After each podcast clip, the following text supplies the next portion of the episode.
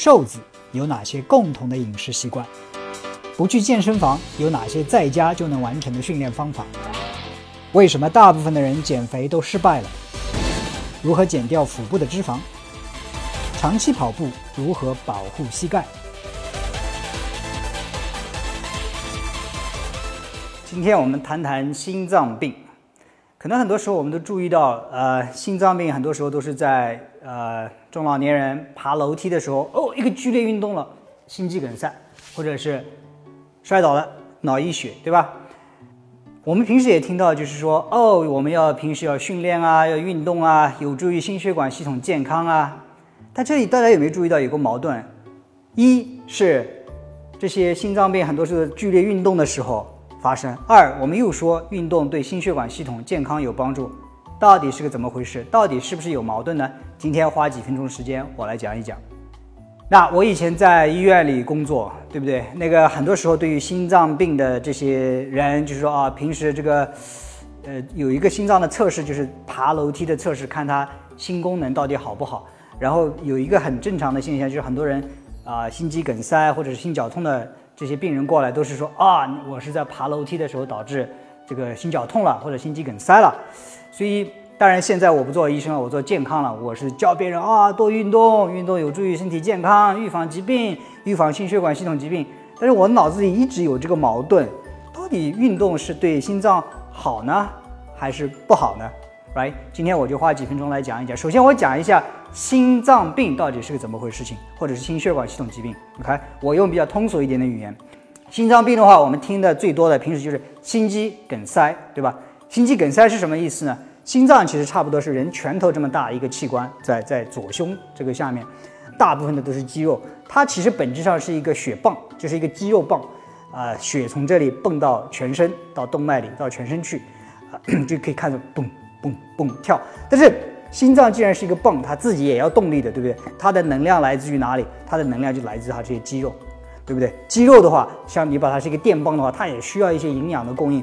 肌肉本身也有一些血供，所以那个就是冠状动脉，对不对？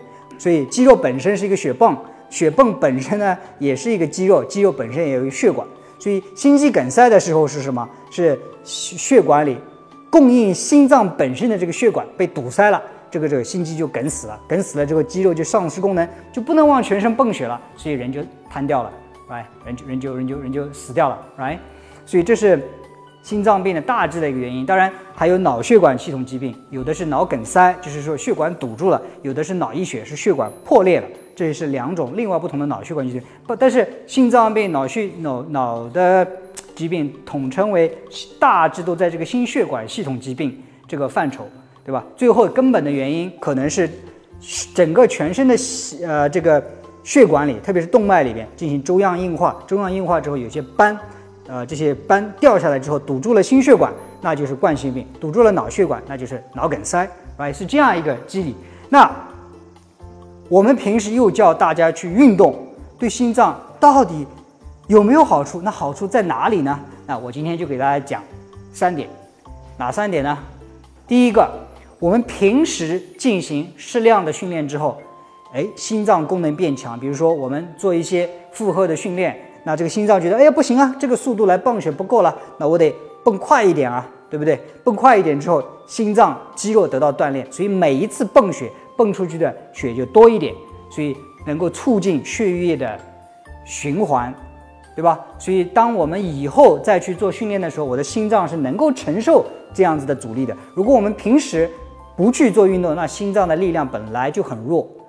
当你需要泵血的时候，它就供血不足，会产生晕厥呀，对不对？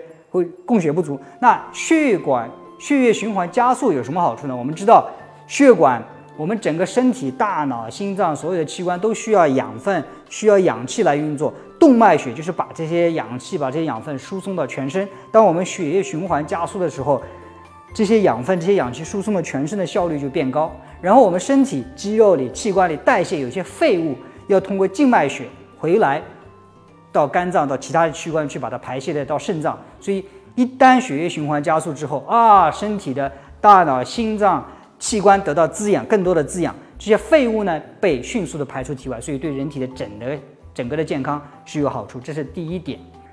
第二点呢，就是说。平时的训练能够减少动脉粥样硬化的发生，那这又是个什么道理呢？动脉粥样硬化，那我们知道大致的情况，我再讲一下，是有些血脂，特别是胆固醇啊，在血液里循环循环循环，没有地方去，然后没地方去就存在动脉血管的下面，慢慢慢塞在那里，塞在那里，就形成一些斑块，粥样硬化。这些斑块有的时候就把心脏自己的血管给堵塞住了，有的时候斑块就脱落。